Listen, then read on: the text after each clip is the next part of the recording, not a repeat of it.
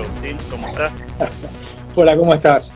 ¿Cómo estás? Muy buenas noches. Gracias por el tiempo, Agustín. ¿eh? No, un placer. Me demoré un par de minutos porque hoy me olvidé que me tocaba cocinar. bueno, son, detalles, son, detalles de la cuarentena, ¿no? Y sí, tuve que hacer la, la, comida, pero ya les dejé todo listo, así que está todo perfecto. aprovecho y te pregunto, ¿qué, ¿qué, cosas te tocan en la casa en esta, en estas circunstancias? ¿Cosas que habitualmente no te tocan? Mira, me, tratan bastante bien, así que no, no, me, no me puedo quejar. no te vas a quejar, ¿no? Cada tanto estoy, estoy, aprendiendo a cocinar, lo cual está buenísimo.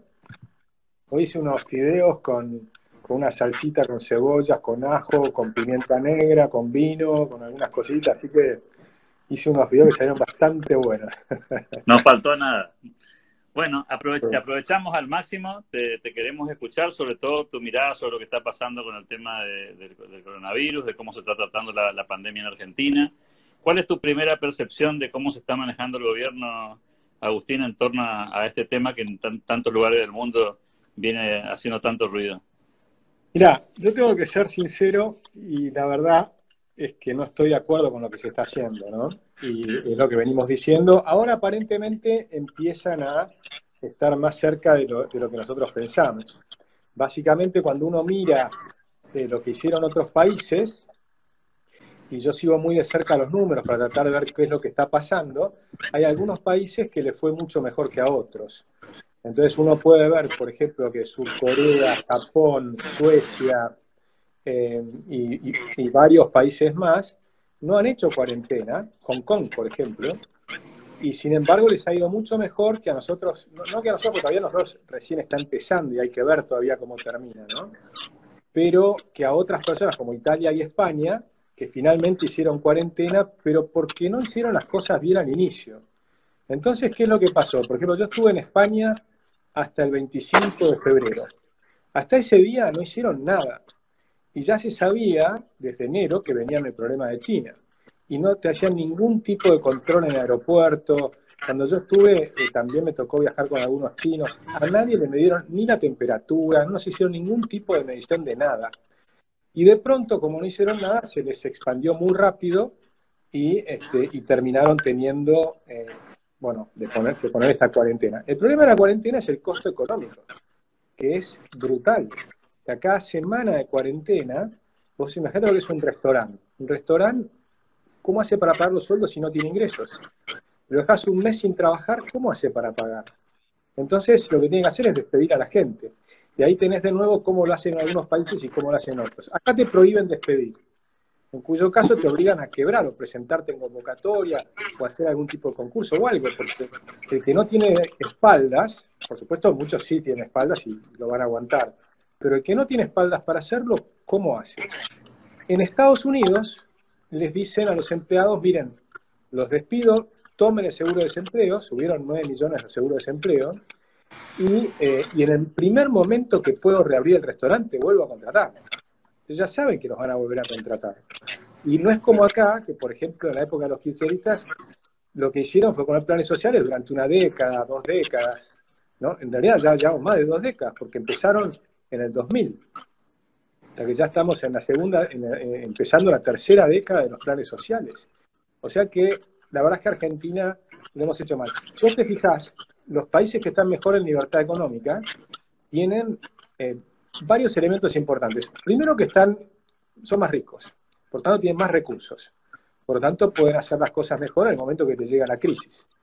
Sobre todo los que han hecho las cosas bien desde el punto de vista de la deuda. Por ejemplo, Holanda y Alemania en Europa habían subido la deuda en la crisis anterior hasta el 90%, la volvieron a bajar al 60% en el momento actual. Con lo cual ahora van a volver a subir la deuda fuerte, 10, 15 puntos del PBI, y eso van a ser para ayudar a las empresas, para que no quiebren. Y si vos mirás lo que pasó en Estados Unidos, no fue tan bueno, porque la verdad no hicieron el ajuste de la deuda. Pero mucho peor España e Italia. España e Italia no hicieron ningún ajuste en los últimos eh, cinco años. O sea, hasta el 2011, si querés, era la salida de la crisis anterior. Pero desde el 2014 para acá, que venían creciendo al 3% anual, tranquilamente podrían haber empezado a reducir la deuda. Entonces, además los países libres tienen obviamente mayor creatividad. para poder enfrentar las cosas. Japón, Corea, que están en los primeros lugares, Hong Kong, están en los primeros lugares en Nueva Zelanda de, de libertades económicas, evidentemente lo hicieron de otra forma. ¿Cómo hicieron? Sin hacer cuarentena, pero tomándoselo en serio, usando tecnología, haciendo muchos testeos, muchos tests, controlando la temperatura todo el tiempo, en la calle, en las estaciones de servicio, cuando entras a la empresa a trabajar, todos te toman la temperatura, te controlan, y el 100% de la gente usa el barbijo. El 100%. Y ahora se sabe, y esto es muy reciente, que el contagio no es solamente por la microgota cuando estornudas, sino que basta con hablar fuerte cuando pronuncias la D o la F, bueno, nosotros en Argentina no pronunciamos tanto la D corta, pero esas pronunciaciones tipo la F, ahí largás un, eh, un aerosol muy, muy chiquitito y que eso puede llegar hasta 8 metros. Y si estás en una conversación en un aula, 20 personas, 30 personas durante dos horas, todos se pueden contagiar con un solo infectado. si en cambio van con el barbijo, no se contagian. Entonces, la importancia del barbijo es fundamental. Y luego las aplicaciones, hacer, por ejemplo, las aplicaciones con, se ponen un código QR en el teléfono que se pone rojo si tenés temperatura alta o si estás contaminado, te tenés que ir a tu casa y ahí sí que no podés pasar por la calle porque te meten preso. Pero si no tenés un código QR verde. Ahora, como tienen la distancia a un metro, si estás en tu familia y estás cerca de una persona contagiada, tu código QR también se pone rojo. Pero vos tampoco podés salir a la calle. Entonces han contenido el virus sin tener que contener a todo el mundo. y acá sabemos que hicimos justo lo contrario, porque lo que vimos ahora con los jubilados fue espantoso. Estábamos todos en prisión domiciliaria, salvo los jubilados que los amontonaron en los bancos. O sea, eso ya es un nivel de absurdo descomunal. Entonces, ¿Qué, creo que ahora mirando en positivo para adelante, en propositivo, haciendo propuestas, bueno, el 12 termina la cuarentena, el 13 hay que salir a trabajar, no todos juntos, es decir, los que pueden seguir trabajando desde el hogar, que sigan trabajando desde el hogar, sería bueno que sigan trabajando algunas semanas más. Los, por supuesto, los que están en riesgo, los mayores y las personas que tienen enfermedades previas también, se quedan en, sus casas. Y los que van a trabajar lo hacen con sumo cuidado. Y los empresarios tienen que tener la responsabilidad. Ahora llega la hora de la responsabilidad individual. La responsabilidad empresaria y la responsabilidad de los ciudadanos, de cada uno de nosotros, de no contagiar al prójimo y de no contagiarnos nosotros para no contagiar a nuestras familias. Entonces, protocolo, limpieza, higiene, barbijo, medir permanentemente la temperatura, muchos testeos, mucha información y contener el virus allí donde está, pero no en general. Y luego, de podemos hablar de lo que hay que hacer con la economía. ¿Cómo pensás que, cómo pensás que va a ser la solución en términos, digamos, regionales? si es que crees que esta es una solución federal o pensás que es una solución global. Digo esto porque viste que en el país las decisiones se suelen tomar en Buenos Aires con el formato de la capital federal y vos que sos un, gran conocedor de la República Argentina, sabés que la dinámica de la capital federal tiene bastante poco que ver con lo que sucede en la mayoría de los rincones de la República Argentina, ¿no? ¿Pensás que hay que buscar soluciones de, corto plazo eh, más regionalizadas? Pero totalmente de acuerdo contigo. Yo creo en el federalismo. Fíjate que Trump en Estados Unidos, que es un país federal, dijo, yo no voy a tomar la decisión por los gobernadores. Cada gobernador tiene que tomar la decisión. Y hubieron 40 estados que decidieron eh, hacer una cuarentena y otros que dijeron que no.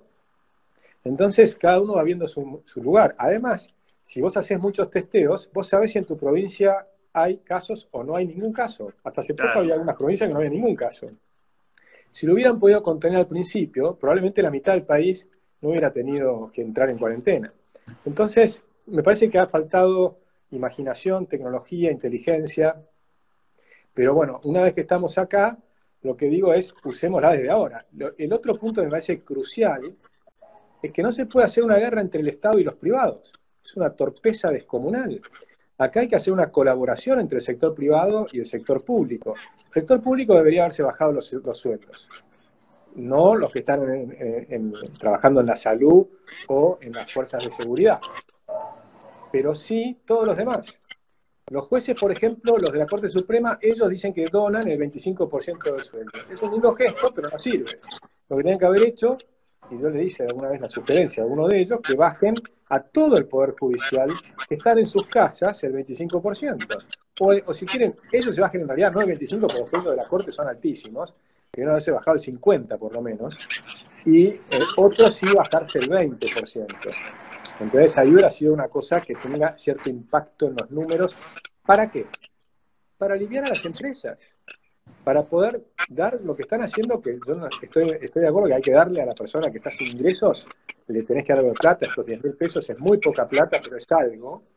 Pero después están las pymes, los monotributistas, los autónomos, no tienen ningún tipo de ingresos. Un plomero, un carpintero, un pintor que no lo dejan salir a trabajar, el tipo vive al día. Para colmo, tenemos una, eh, tenemos una un sistema monetario desastroso donde las personas no pueden ahorrar.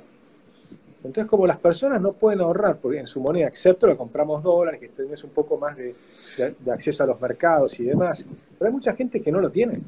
Entonces, esa persona si, sabe que si ahorra en pesos se le devalúa. Entonces, tiene que salir y comprar algo. Y entonces consume, pero el consumo no te hace salir de la pobreza. Y tampoco te permite tener un ahorro para este tipo de circunstancias. Entonces, estamos en el peor de los mundos, donde el Estado pretende ocuparse de todo y todo lo que se ocupa el Estado se ocupa mal y el sector privado ha perdido la responsabilidad individual y no tiene la capacidad porque no tiene la capacidad de ahorro. Eh, ¿Qué, sensación tenés, Agustín, con el, con el corto plazo en el sentido de, alguna gente dice, bueno, obviamente estamos con los números, nos estamos autoengañando en esto, ¿no? Nos estamos engañando con números que como no estamos haciendo muchos test, escuchaba recién en las noticias que alguna gente, inclusive algunos especialistas, hasta justifican, ¿no? Dice, no hay que hacer tantos test, hay que solamente hacerle a, la gente que es sospechosa eh, por, por las, cuestiones de los síntomas o la familia o el entorno de esas personas. ¿Sentís que está, estamos analizando la situación de Argentina con información veraz o tenés la sensación de que no tenemos información, ya sea por negligencia o por, convicción?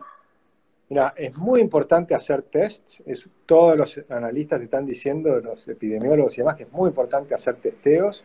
Somos de los peores países del mundo en testeos, hemos hecho cerca de 12 por cada 100.000 habitantes, cuando en otros lugares hacen 1.000, en otros 2.000, eh, Islandia muchos más. Pero eh, es muy importante. Para darte una idea, una persona en Tucumán de 50 años que se murió porque no le hicieron el test y lo mandaron a su casa. Entonces, si le hubieran hecho el test, esa persona se salvaba. Porque además fue de los primeros, todavía no hay tantos casos, o sea que todavía no están cubiertos todos los respiradores ni nada por el estilo. Y, o sea que hacer los tests es clarísimo que es necesario. Como que también en algún momento dijeron que no era importante hacer, este, usar el barbijo. Es falso. Es muy importante que todos usemos el barbijo. Salís a la calle, hay que salir con barbijo. O por una, ahora hay unas máscaras de neopreno, gracias, pero es mejor todavía el barbijo. De hecho, Conrado Stoll, que es un médico que estudió en Estados Unidos y es muy eh, estudioso y ha leyendo todos los papers académicos, y dice que si no tenés incluso dinero para comprarte los barbijos, si lo haces con un pañuelo, pero dentro del pañuelo pones un papel del rollo de cocina doblado, dentro del pañuelo y lo doblás y te lo pones, eso sirve. Eso no es que no sirve de nada, sirve bastante. Entonces, hay muchas cosas que se pueden hacer. ¿Cómo analizar las estadísticas, eh, Agustín, cuando, cuando vos ves que, por ejemplo, se están trabajando con cifras de una semana atrás o o de 5, 6, 8 días de delay entre el momento en el que se tomaron los testeos y tenemos la información. ¿Sirve, pregunto, tener, digamos, esa, esa dinámica para encontrar, este, para saber dónde estás parado y, que, cómo sigue la, enfermedad? Bueno, hay testeos mucho más rápidos. Hay testeos que se hacen mucho más rápido y son, por supuesto, mucho más importantes, porque ocho días es un montón. Ahora, yo lo que hago es seguir mucho también las estadísticas de los otros países para ver qué es lo que pasa. Y ahí un dato interesante es que en Italia ya llegó al pico y está suavemente empezando a bajar la cantidad de muertos por día. En España viene con una semana de retraso, o sea que probablemente esta semana llegue al pico en España. En, eh, cuando uno mira otros países, por supuesto Surcorea, Japón y demás, también ya superaron el pico. China fue el primero. ¿Los Estados Unidos cómo lo vivís? Los Estados Unidos vamos a ver las próximas tres semanas un aumento de los muertos por día muy grande. Yo calculo que es probable que lleguemos a ver eh, días de 4.000 o 5.000 muertos, eh, con lo cual va a ser... Eh, pero Estados Unidos es muy grande, son 330 millones de habitantes. Entonces lo que yo hago también es, para poner un poco de perspectiva, es mirar las cifras de cómo va a quedar el, mundo a fin de año.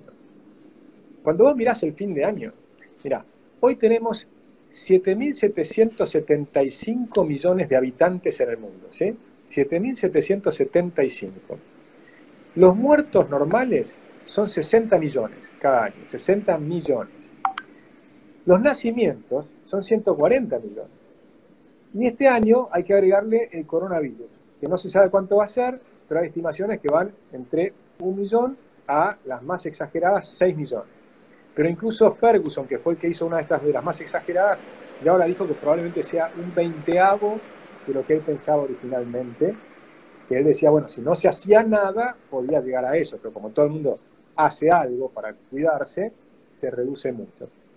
Y probablemente, además, hay otro factor, a haber muchísimos más contagios de los que se cree, o de los que se creía hasta hace un par de semanas. Ahora se cree que la cantidad de contagios es mucho mayor, pero hay mucha gente que ni siquiera se da cuenta.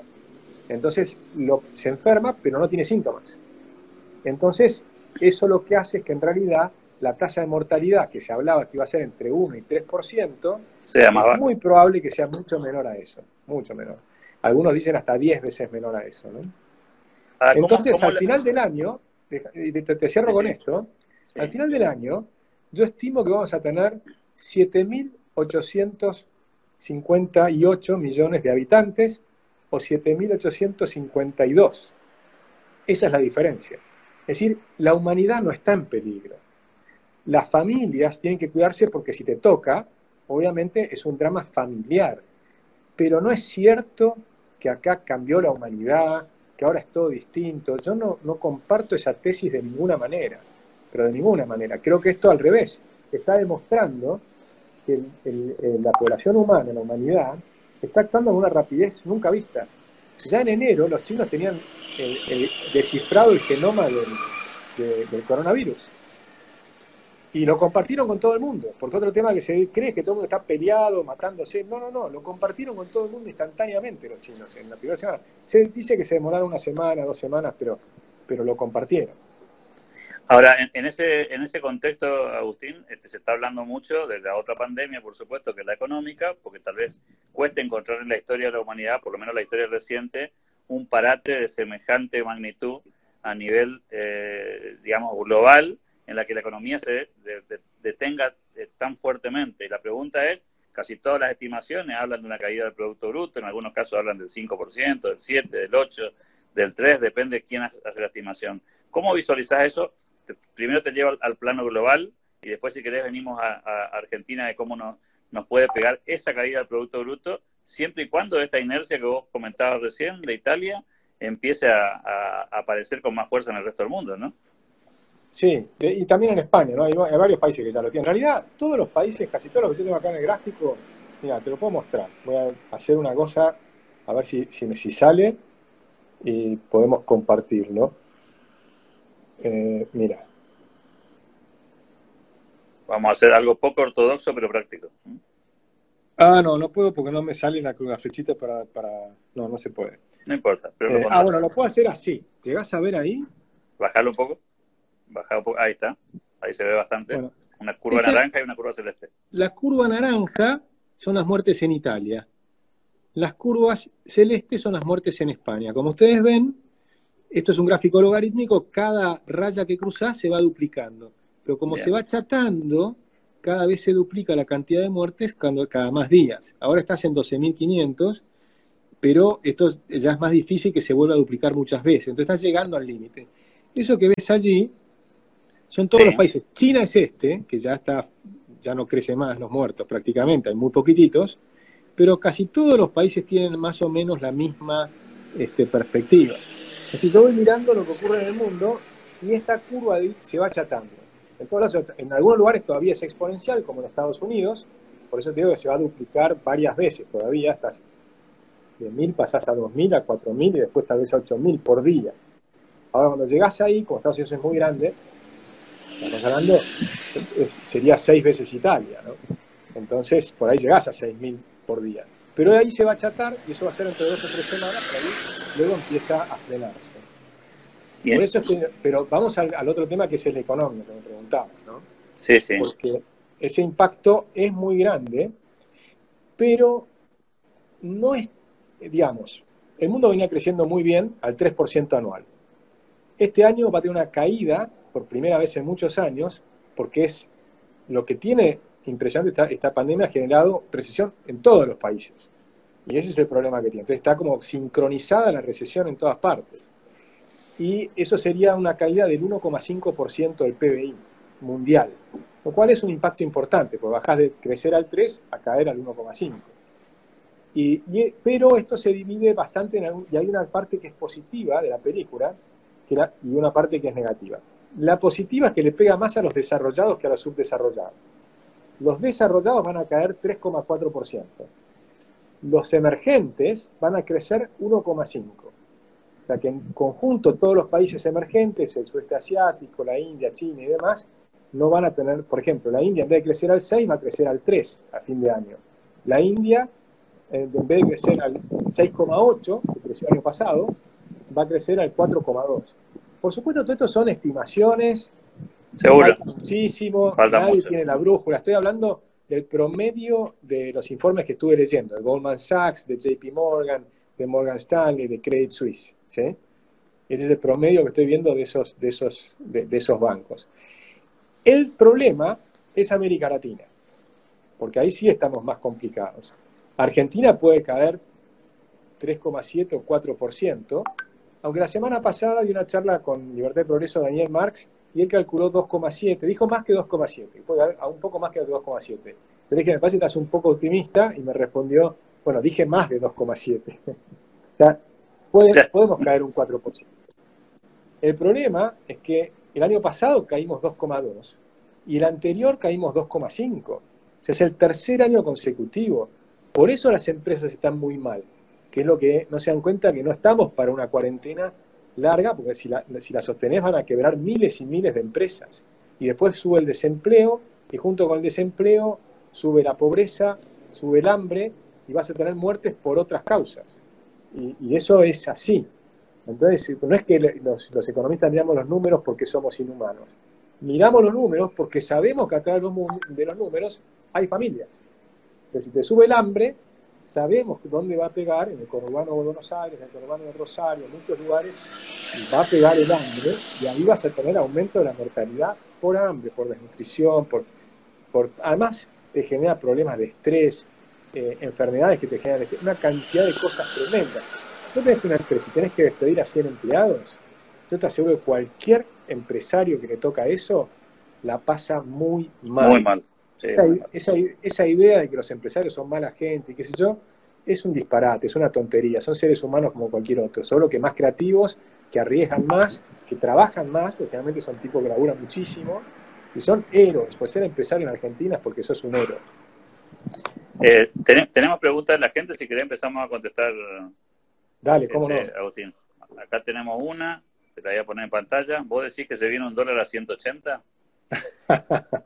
Mirá, cada vez que me preguntan eso, yo digo la respuesta es sí. La pregunta es cuándo.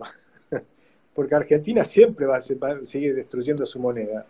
O sea que si ya ahora pasamos de, de 1 a 1 hace 20 años y estamos en 90, imagínate, 90 veces más.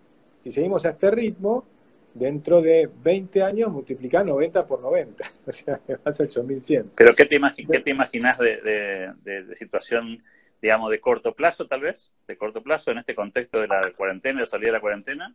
Yo lo que me eh, imagino es que el gobierno va a estar cada vez apretando más. Entonces cada vez más cepo, más controles, cierres de empresas. No tienen idea de lo que están haciendo. Ahora hay un decreto que quiere sacar el gobierno para darle autoridad a los intendentes para eh, cerrar empresas y poner multas. Eso sería un disparate, puede ser el aumento de la corrupción, de las coimas. Pero además, que se olvidan de algo muy simple, que vos lo conocés muy bien. Un precio es una señal.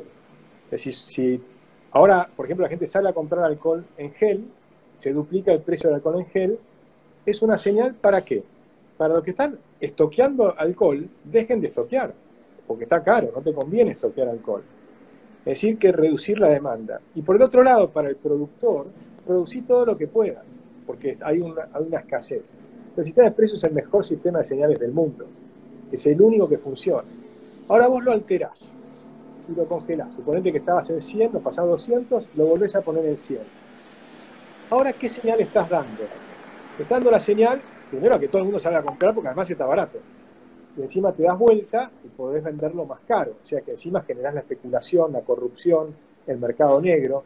Que la persona que lo está produciendo diga, no te lo muestra la producción y la venda por otro lado. O que deje de producir porque no tenés incentivos. Y además, si en el momento que vas a tener ganancias en un país tan complicado como Argentina, que es muy difícil tener ganancias, la vez que te toca tener ganancias te dan con un palo, ¿qué vas a invertir en ese país? O sea, vas a, vas a perder inversiones de largo plazo. Esto está mal hecho, está mal pensado. Nunca sirven los controles de precios. En una situación de crisis, tampoco.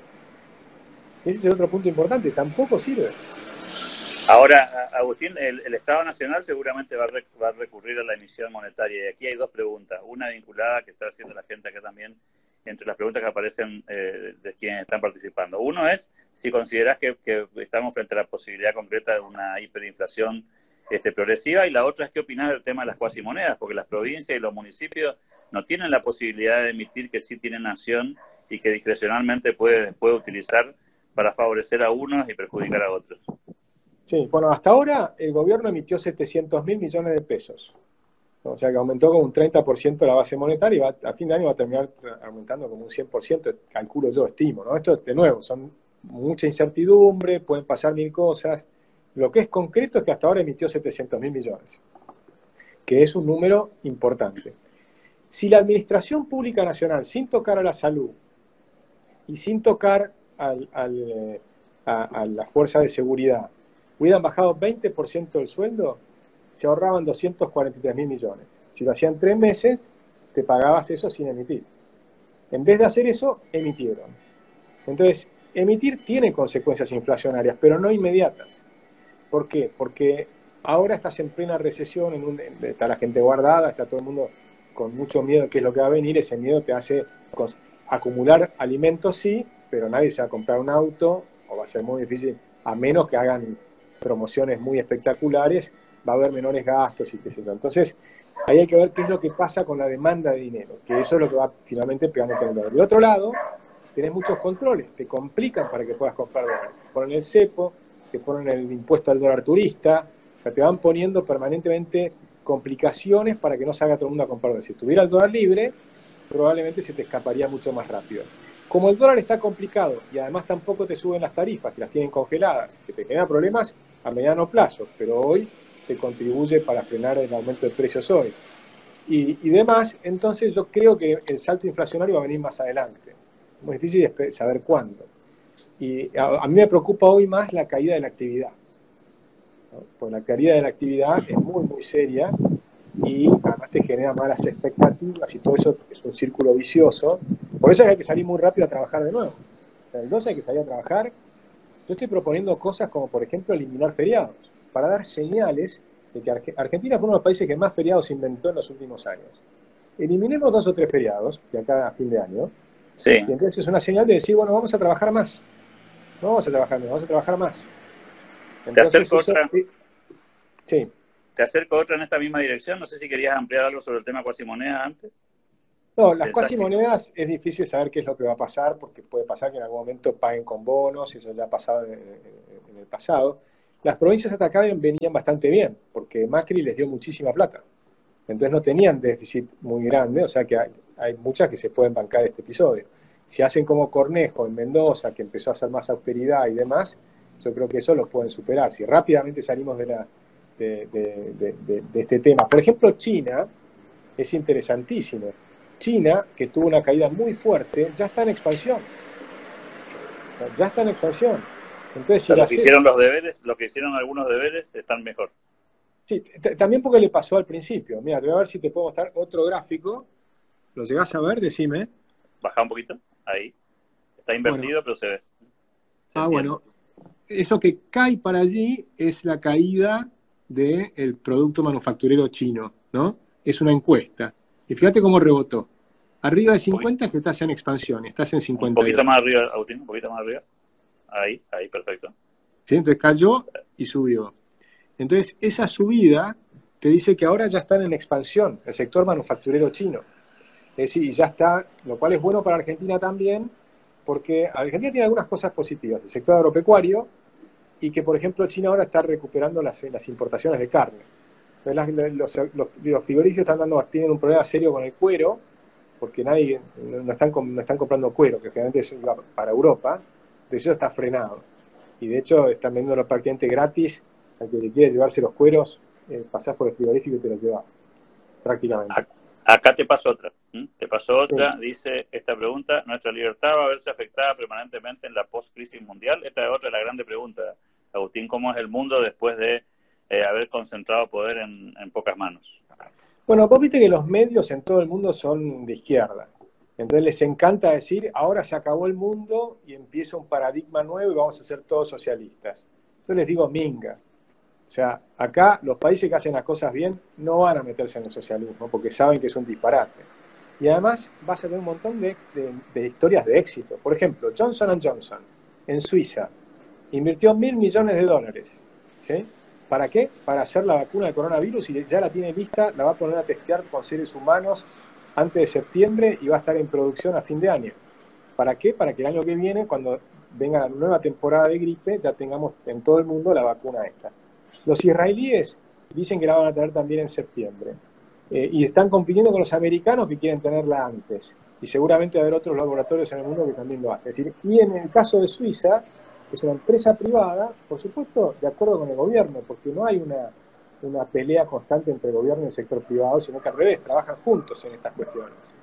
Entonces, hay mucha colaboración entre los países, se cambian, se, transfieren información, están compitiendo para tener la vacuna, la vamos a tener. Y va a ser un caso que eh, yo pongo en mi libro, por ejemplo, el caso del SARS. Es extraordinario cómo crece y es extraordinario cómo baja cuando baja desaparece de las noticias de los diarios. La gente se olvida y empiezan a hablar de lo mal que está la economía. Pero la historia de éxito de la salud mundial es enorme. En el SARS fue muy rápido y ahora está siendo muy rápido también. La respuesta del mundo es muy rápida. Yo creo que se está exagerando con la cuarentena y se generó con el, también se exageró, me parece, con el pánico. ¿Por qué? Porque cuando generas pánico, la gente se asusta y apenas tiene un síntoma va al hospital. Y el que está infectado cuando va al hospital enferma a todo el mundo, o sea, contagia. En cambio, cuando vos naturalmente te sentís mal en tu casa porque tienes una gripe, ¿qué haces? Te metes en cama. Y además le decís a tu, a, tu propia familia, che, no te acerques que te enfermo. Entonces, te cuidás. Es lo que hay que hacer. Sola, y por supuesto, en este caso, hay que llamar al médico. Pero no hay que ir a la guardia. Hay que llamar al médico solamente si el médico te dice, entonces andar a guardia. Porque la mayor parte de la gente va a ser una pequeña gripe.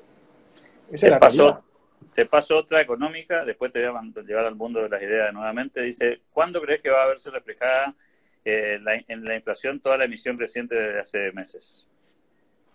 Bueno, es un poco lo que estamos viendo, es muy difícil saberlo. Generalmente en el mundo el rezago de la política monetaria es de 18 meses. En Argentina suele ser de 12 meses, es un año prácticamente. Por eso cuando la gente dice, ah, bajó la, emisión a cero y todavía tenemos inflación, pero eso es porque no leen los libros, porque los libros te dicen que eso es así. Tenés que mantener durante bastante tiempo para que empiece a bajar la inflación. No es automático. En este caso lo mismo, es una inyección fenomenal de, de dinero, pero no es automático que inmediatamente se va a precio. Ahora, también es cierto que si la gente se asusta y se va al dólar, entonces se acelera. Por eso digo, y, como en este caso hay mucho control y demás, y después tenemos otro factor que puede ayudar, que es el Fondo Monetario Internacional, que están aparentemente con ganas de, a pesar de lo desastre que es la Argentina, dada la situación del coronavirus, están tratando de ayudar a todo el mundo.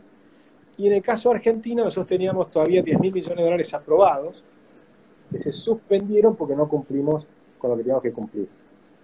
Pero capaz que en este caso te dan un waiver, un perdón y te los dan.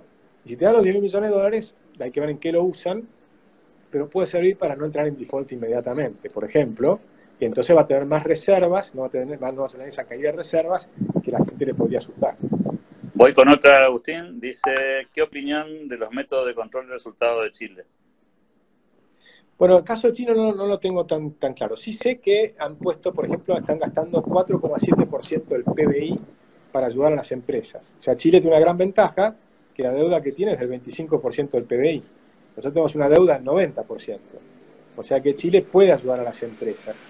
Y, yo creo que les va a ir mejor que a nosotros, pero la verdad es que no lo sigo tan de cerca, porque hasta ahora no, ha sido uno de los que ha tenido más casos. Pero lo puedo mirar si quieres, espérate un segundo, que si, me esperas un segundo, lo puedo. Sí, sí, sí. De, todas maneras, aprovecho para, hacerte otra mientras tanto, así chumeas mientras en la pantalla. Sí. A ver si contestamos esta otra. Dice, ¿qué rol tiene el liberalismo después de la cuarentena? Bueno, es fundamental. Vamos al tema de las ideas, es clave. Es clave, porque el mayor riesgo que tiene la Argentina no es el coronavirus. El mayor riesgo de la Argentina es el tiranovirus. Y, y ahí es donde tenés el problema. Chile hasta ahora tuvo 34 muertos y, hoy se murieron 7. O sea que están empezando a subir, hay que ver, es muy temprano para saber cuál va a ser el resultado en Chile porque todavía están... Pero tienen más testeo que nosotros, ¿no? bastante más testeo que nosotros, sí. Tienen más testeo que nosotros y tienen, sí, pero todavía es, difícil ver las curvas porque está muy temprano. O sea, hay que ver las próximas semanas. Decías en el mundo de las ideas. Este, en el mundo de las ideas, bueno, ahí arriba, ese, no sé si llegás a ver, arriba mío, ese estante, todo ese estante es Alberdi. O sea, hay que leer Alberdi. O sea, el tipo la tenía tan clara, tan espectacular, que eh, nosotros tenemos una oportunidad, yo creo, importantísima, porque la popularidad de Fernández subió muy rápido hasta 75% de la gente y demás cómo tocó este tema. Pero ya el otro día con lo de los jubilados se va a haber pegado un porrazo y creo que va a haber bajado un montón de puntos con solo ese hecho. Y cuando la gente empieza a ver que no le alcanza la plata, entonces ahí se le va a empezar a bajar, y no es que se le va a bajar en la recoleta. Hay que entender que acá el conurbano de Buenos Aires y todo lo demás la va a pasar mal. una cosa es el que está acostumbrado a vivir en planes sociales, es una cosa. Pero el que está acostumbrado a trabajar, y se lleva 30 mil o 40 mil pesos a su casa porque labura como negro, como pintor o como lo que sea, pero trabaja todo el día, y este mes no pudo trabajar, tiene un bajón de sus ingresos fenomenal. Entonces ahí hay que entender que esa gente no va a estar contenta. Un montón de pymes que van a, van a quebrar, un montón de gente va a perder su empleo. Entonces, ¿cuál es la oportunidad? La oportunidad es explicar que acá Argentina está llegando a, me parece a mí, a una situación binario. O vamos a profundizar todos los controles como hizo Venezuela y vamos a terminar como Venezuela. Por ejemplo, ahora van a poner un, quieren poner un impuesto a los que blanquearon dinero. Si ponen un impuesto muy alto a esa gente, muchos se van a ir como se fueron de Venezuela. Y son las personas que tienen mayor capacidad de generar ideas, de hacer nuevas empresas, de que sus hijos generen nuevas empresas que tal vez se lo financian los padres, es decir, o que algún amigo que a mí lo puede financiar, cuando esa gente se va, se va la creatividad con él, pero también se van los capitales. Entonces, la situación es cada vez peor. O sea que poner a esta altura poner más impuestos es una locura en Argentina, es una locura, una tontería fenomenal. Entonces es una alternativa. La otra alternativa es convencerlo a Fernández de hacer las reformas. Si Argentina hace las reformas estructurales que tenemos que hacer, Argentina puede empezar a crecer al 6% anual, tal vez al 7% anual. ¿Entendés? Y, puede quedar como un estadista. Y hay casos en la historia que muestran, como en Australia, en otros países, donde un partido de izquierda fue el que hizo la reforma. Ahora bien, si no lo hace, entonces acá déjame pasarte un pequeño chivo. Adelante. súmense al partido nuevo. Nosotros tenemos que hacer lo que nos dijo Cristina. Hagan un partido y ganen elecciones. Bueno, ahora estamos nosotros haciendo un partido que se llama Unidos con la idea de unir a los 11 partidos de centroderecha que están dando vueltas por ahí, ¿no? que está la UCD, que quieren hacer de nuevo recrear, está Despert, que es el partido Despertar, que es el partido Despert, está el Partido Demócrata, hay en, Mejorar, que es el Tamín Santoro, hay una cantidad de partidos que tienen nombre y apellidos. Nosotros estamos haciendo un partido sin nombre y apellidos.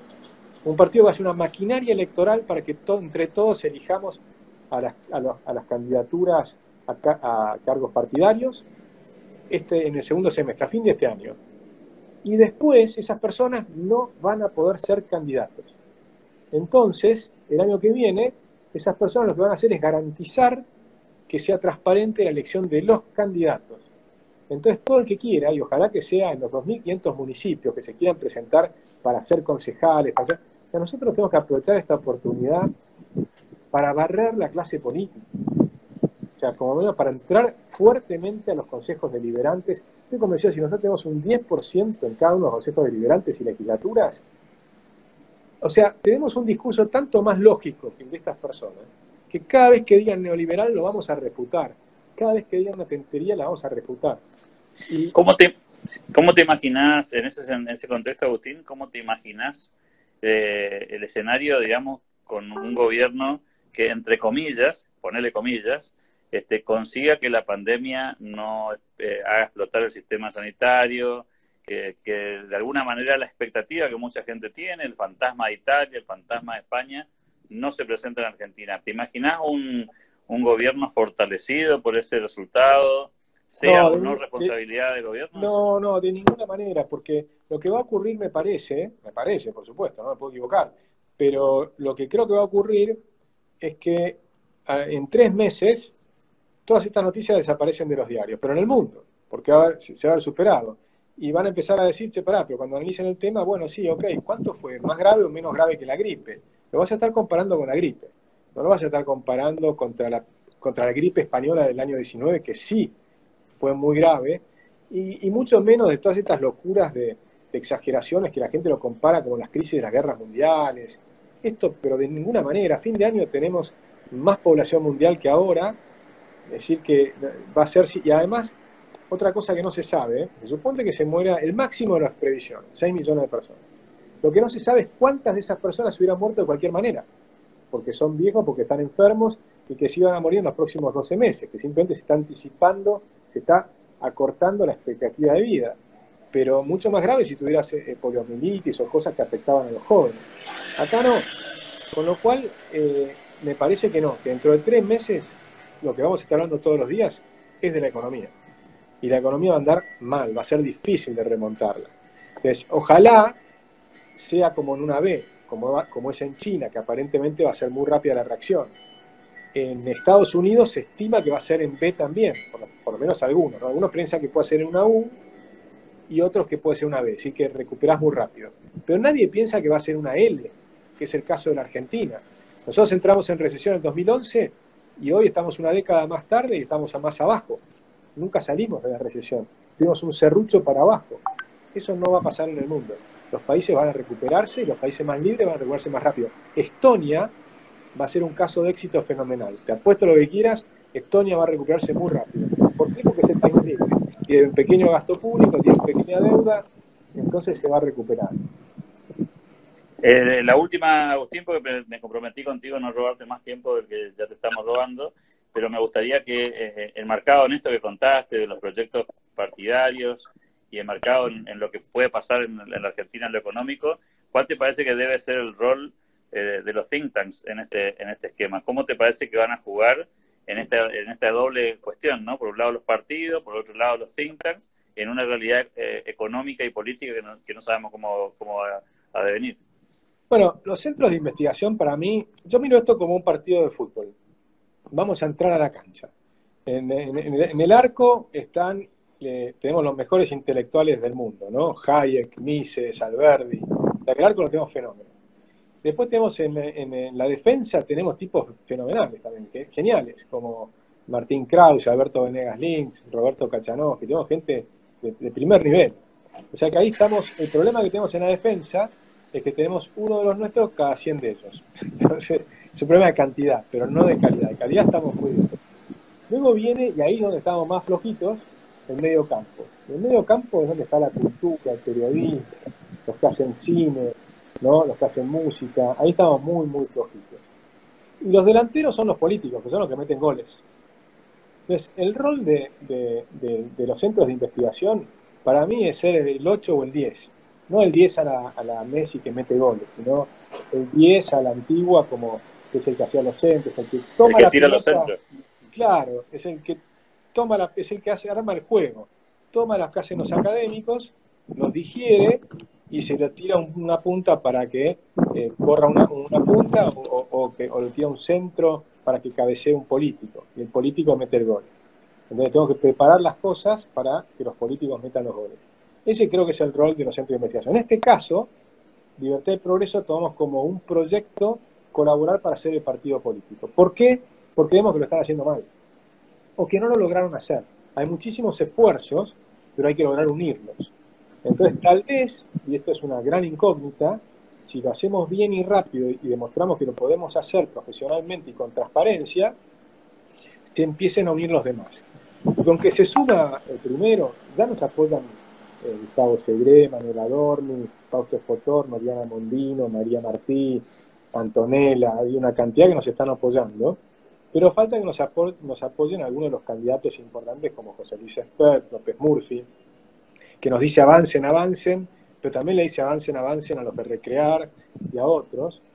entonces yo digo, cuando él se decida a venir con nosotros, o José Luis se decida y demás, el resto se van a ir acomodando. Y ojalá vengan también, nuestra idea es hacerlo abierto, no solo para no, no somos, vamos a poner liberalómetro, queremos que venga como Centurión, Cintia Houghton, eh, Agustín Laje, la verdad que queremos unir a todo el espectro de lo que podríamos llamar, que no me gusta llamarlo de esa manera, pero para definirlo de algún modo, la centroderecha argentina. Y la centroderecha argentina, si tiene una buena propuesta para la sociedad argentina y nos organizamos bien, yo creo que somos mayoría. Y ese es el gran desafío. El gran desafío es demostrar que somos capaces de hacerlo desde la centro-derecha. Porque Cambiemos llegó con una mentira, de algún modo. Porque tomó a la centro-derecha, que era recrear, pero después se corrió a la izquierda y gobernó desde la izquierda. Entonces, ganó como si fuera la centro-derecha y se corrió a la izquierda, y eso nos hizo perder 10 años, o tal vez 15. Que si hubiéramos mantenido recrear con López Murphy, hubiera ganado López Murphy, y hoy Argentina sería otro país. Si en vez de cuatro años de Cambiemos, si no teníamos cuatro en López Murphy, era otra Argentina. Y esa es la apuesta. Sea López Murphy, sea José Luis Esper, Javier Milei, eh, Roberto Kachanowski, todos ellos y todos juntos. ¿no? Agustín Echevarne, agradecidísimo por tu tiempo, por la deferencia de atendernos un día domingo. Sabemos que estás este, a full con toda la actividad profesional y, por supuesto también por lo que nos contaste con la actividad en la casa. Así que te vamos a liberar estas últimas horas del domingo para que descanses un poco. Te agradecemos muchísimo tu tiempo y como siempre agradecidos por tu deferencia. Sí, muchas gracias a ti. Vos sabés que para nosotros el Club de la Libertad es nuestro bastión liberal en el norte argentino. Te apreciamos muchísimo. El trabajo que están haciendo allá, eh, Alberto, es genial eh, la verdad que eh, me, es impresionante cada vez que voy lo que han crecido y lo que están haciendo, con lo cual, al contrario, el agradecido soy yo de esta conversación. Y un, ah, enorme abrazo. Un abrazo gigante para vos, para los tuyos y, nos, volvemos a ver pronto. Gracias.